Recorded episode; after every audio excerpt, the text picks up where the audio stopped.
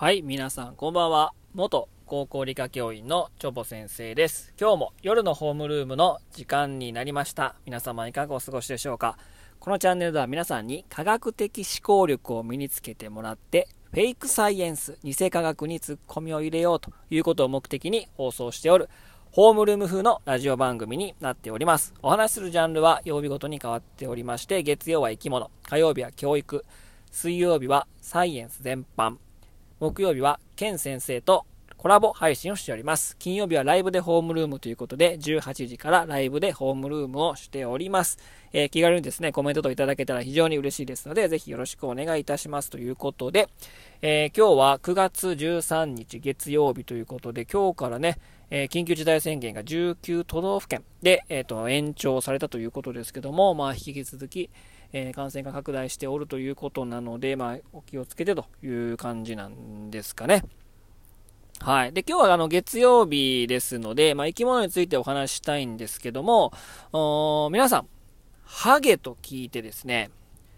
どんなイメージがありますか？なんかね、まあ、このハゲとかね、なんかあんまり、なんだろうな、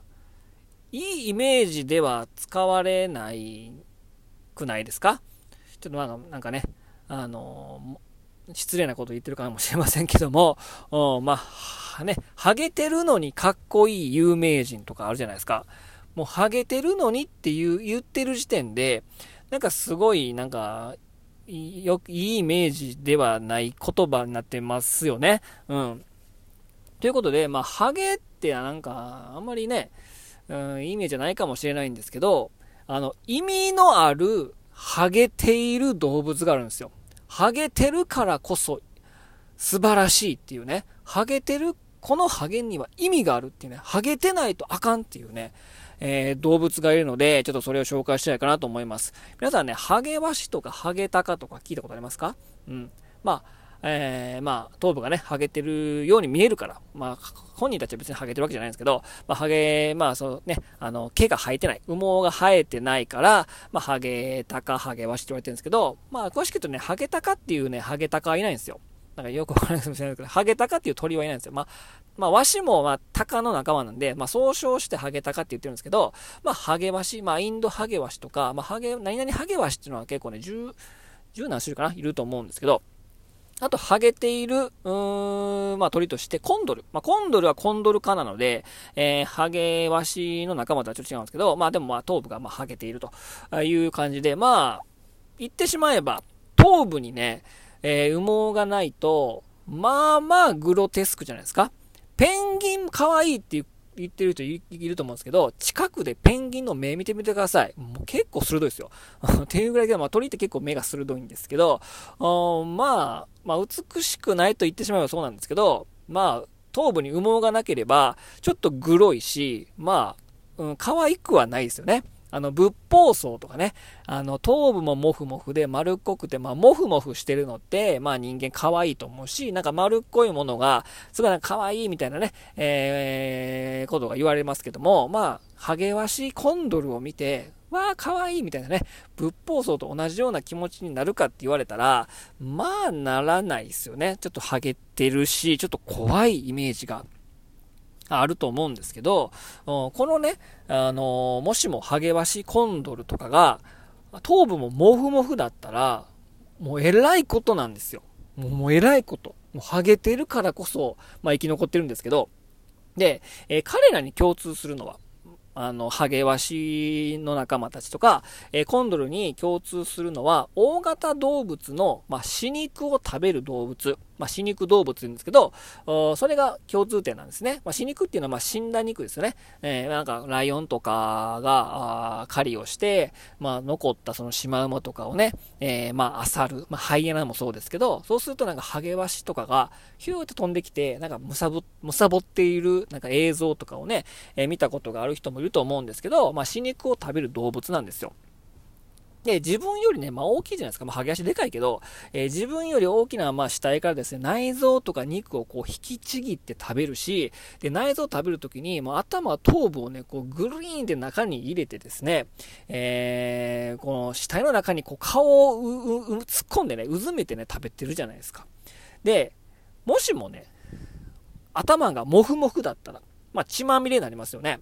うん。で、血まみれになって、まあ、炎天下にいると、まあ、すぐね、血がね、カピカピになるじゃないですか。で、カピカピになって、そのまあ、熱帯地方に多いから、熱帯地方で日差しが強くてカピカピになってしまったら、もう少々洗ったぐらい、水浴びしたぐらいでは、まあ、取れないですよね。で、カピカピになって、取れなくなってしまうとですね、まあ、雑菌が繁殖するわけなんですよ。で、頭部には何がありますか？目とかね、口とかね、鼻とかね、えー、そういったまあ粘膜系のものがあるし、えー、感染経路になりやすい、まあ、部位というか器官があるじゃないですか。そうするとカピカピになって血が取れない。洗っても取れないってなると、えー、目とか鼻とか口とかから雑菌繁殖で侵入して、で、え感染症になって死んでしまうということになるんですね。だから、モフモフだと、モフモフだともうあかんのですよ。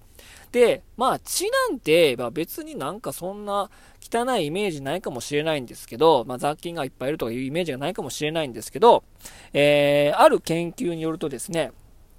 えー、1800年代前半、これ人間の話に戻りますか？に戻るっていうか人間の話になりますが、1800年代、えー、前半の話になるんですけども、あ、なんか、医者、ね、医者ね、お医者さんね、えー、外科医が手術するときって、めちゃくちゃ手洗うじゃないですか。なんか、あの、医学系の、まあ、医者系のドラマで、なんかオペする前に、なんかブラシとかで爪のあの間をね、洗ったりとかね、もうめちゃくちゃ洗って、で、消毒して、で、こう手を裏返してね、こう手を上げて、今からオペ始めますみたいなのを、まあ、見たことあると思う、見たことある人もね、いると思うんですけどもね、そのドラマとかで。めちゃめちゃ入念に手洗うじゃないですか。でもこれって、割と最近なことなんですよ。で、1800年代前半の、まあ、外科医っていうのは、ろくに手も洗わなかったんですよ。ろくに手も洗わずに、あのー、なんていうの？あの、エプロンとかね、あの、手術着とかね、もう血がバリバリのまんま、あの、手術したりとか、いろんな処置してたんですよ。で、実際ですね、外科医が、えー、えー、処置する場合と、助産師さんが処置する場合、えっ、と、出産をね、え手助けする。え実際外科医が処置する場合と、助産師さんが処置する場合とではね、出産後の産直熱、産直熱っていうのは出産後の感染症の総称ね。だから子供さんが感染症になっちゃう。による死亡率がもう全く違ってですね、えー、データによると大体2倍近く、あるデータ、ある研究結果によると10倍近く違ったと。要は外科医が処置した方が助産師さんよりも子供が三直熱になって死んでしまう率が2倍とかから10倍近く高くなっちゃったということなんですね。それぐらいですね、血っていうのは汚いんですよ。汚いというか雑菌があるから、から手洗いは励行するんですけど、でもね、ここね、あのね、またちょっと脱線するんですけど、このね、1800年代前半全然手洗わなかったんですけど、ハンガリー出身のゼンメル・ワイスさんっていう人が、手洗いした方がええでと。絶対手洗った方が、もうその三直熱にかかる割合が絶対少なくなるということで、手洗い励行をして、えー、手洗いを進めたことによって、そのゼンメルワイスさんが働いてたウィーン大学かな？ウィーン大学だと、もう死亡率がめちゃめちゃ減ったんですよ。ね？で、手洗いした方がもう絶対ここまで下がるから、手洗いした方がいいよって言って、えー、やって、その大学のね、えー、病院の三直熱かかって感染症になる率が下がったんですよ。外科医が手めっちゃ洗ったから。でも、ここでね、問題があって、この手洗い励行を推し進めてしまうと、今まで死んだのが外科医のせいにさせられるやんっていう感じで、もう学会で大荒れで、ゼンメル・ワイスさんをめちゃくちゃ叩いたんですよ。そんなことは絶対ない。手洗いなん関係ない。我々は全然間違うことはしてないし、我々のせいにされるのはもっともだっていうことでね、学会で大荒れして、ゼンメル・ワイスさんなんとね、左遷させられたんですよ。で、左遷された先でも手洗い励行して、そこでの三直熱の割合は下がったんだけど、またがあの学会から目つけられて、もう外科医のこのなんか地位をもうお前は下げているっていうことで、また左遷された。で、それでやがてはなくなっていくんですけど、1800年代前半っていうのは手洗ってなかったし、ゼンメルバイさんも叩かれたんですよ。まあ、ガリロみたいな感じですよね。えー、せっかく正しいことしてたのに。で、その後、60年代後半ぐらいかな、行こうかな。